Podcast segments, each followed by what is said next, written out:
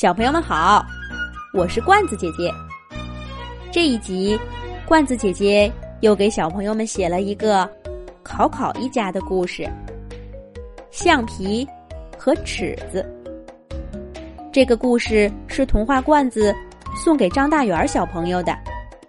罐子姐姐想对大元说：“你是一个二年级的小学生啦，要好好学习，照顾好妈妈哟。”开学啦！昏昏沉沉的睡了一个暑假的文具们，从抽屉里爬出来，伸着懒腰，要跟考考去上学了。就像所有的小朋友们一样，文具们也没有过够假期生活呢，谁都不愿意去上学。铅笔懒洋洋的说道。哎，我还没睡够呢，怎么这么快就上学了？钢笔也说道：“谁说不是呢？嗯，真是不想起来呀。”小尺子挺了挺笔直的身体，在桌子上转了个圈儿，忽然发现他身上出现了一个巨大的疤痕。小尺子尖声叫着说：“天哪！你们快看，我身上有这么大一个疤，还黏糊糊的，这是谁干的？我一觉醒来就变成了这样，真是太难看了！我怎么跟考考去上学呀？一定是你们谁捉弄我，我一定要把他找出来。”小尺子一边说。一边迈着笔直的步子，在其他文具中间走着。他走到铅笔身边，上下打量着，想看看是不是铅笔给自己搞了这么大一个恶作剧。可是铅笔摇摇头说：“不是我，不是我，我只会写写画画。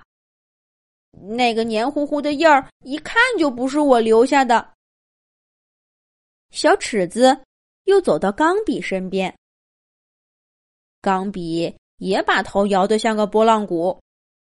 不是我，不是我，我整整睡了一个假期，笔帽都没摘下来。不信你看，我的笔尖儿都写不出字了，怎么会是我呢？小尺子又走到圆规的身边，可这回。还没等圆规说话，小尺子自己就先摇了摇头。圆规那个细细的小身材，怎么看也留不下这样的印记。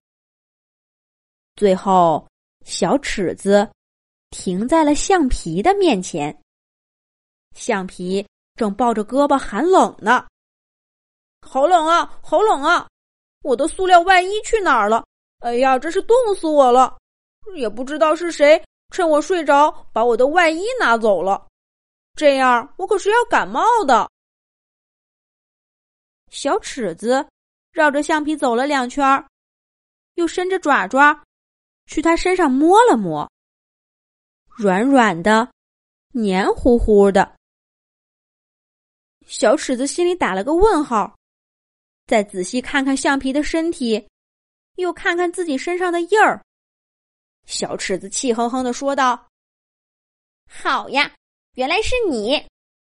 我刚看见，你自己黏糊糊的就算了，还在我身上留了这么一个脏兮兮的印儿，我怎么去上学呀？我不管，你帮我洗掉，快帮我洗掉！”小橡皮被说的一愣，他看看尺子身上的印儿，再看看自己，也气哼哼的说道。我还没说你呢，哦，我知道了，一定是你把我的外衣偷走了，又靠在我的身上，才在自己身上留下了这么个印儿。我不管你赔我外衣，要不是没有外衣，谁会变得黏糊糊的？我不管你赔我外衣，赔我外衣。就这样，小尺子和小橡皮在桌子上。吵个不休。小尺子说：“橡皮把它弄得脏兮兮的。橡皮说：“都怪小尺子偷走了他的外衣。”其他小文具赶快过来劝架。小圆规说道：“小尺子，我说这事儿是你不讲道理。我一直挨着橡皮哥哥，我身上也没留什么印儿呀。”钢笔也说道：“是啊，我跟我的笔帽也是粘在一起的，一整个夏天了，除了有点紧，没别的呀。”钢笔说完。用力的把笔帽弹开，露出他的笔尖儿。果然，钢笔上光光滑滑的，什么印记都没留下。这究竟是怎么回事呢？所有的文具都睡了一个暑假呀，为什么就只有橡皮和尺子变成了这样呢？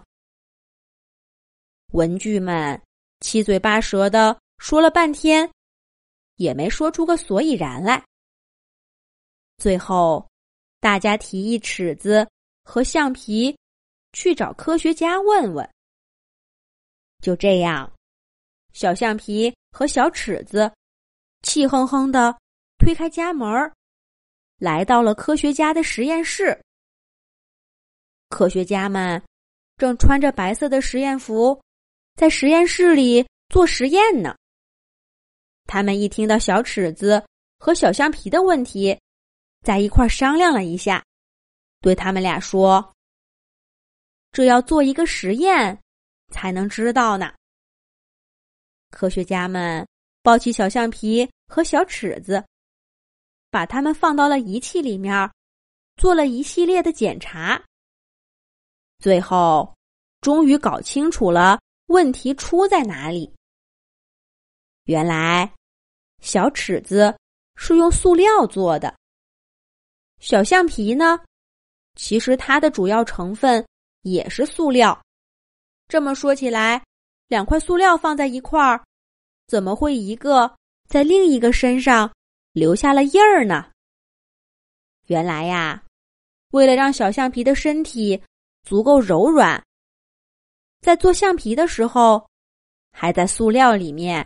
添加了一些油性的物质，这样一来，小橡皮才能轻轻松松的擦掉铅笔写出的字呀。而在小尺子身上留下的这些印记，正是小橡皮身体里的油性物质干的。当然啦，要怪呀，这都要怪小橡皮的外衣不见了。如果整个夏天他一直穿着塑料外衣，也不会在小尺子身上留下印记的。这回事情都搞清楚啦。小尺子挠挠头，不好意思的说道：“嗯，对不起，嗯，小橡皮，我我错怪你了。你也不是故意在我身上留下印记的。”听小尺子这么一说，小橡皮也怪不好意思的。不管怎么说。毕竟是自己把小尺子的身上弄得脏兮兮的。在开学之前，小橡皮、铅笔和钢笔一块儿帮忙给小尺子洗了个澡，把它洗得干干净净的。可是以后可怎么办呢？上学了，一起装在笔袋里，谁能保证小橡皮不会再把小尺子弄得脏兮兮的？文具们一块想了半天，终于想出了一个好主意。科学家不是说，只要小橡皮乖乖的穿着塑料外衣，就不会再把小尺子弄脏吗？于是，他们让铅笔给考考小朋友写了一张小字条，放在桌子上最醒目的位置，上面写着。为了文具的身体健康，请给小橡皮穿上外衣。爱惜文具的考考小朋友看见了这张字条，一定会按照字条上说的去做的。以后啊，小尺子再也不用担心会被橡皮弄得脏兮兮的，而小橡皮呢，也不用再担心因为没有外衣而被冻感冒啦。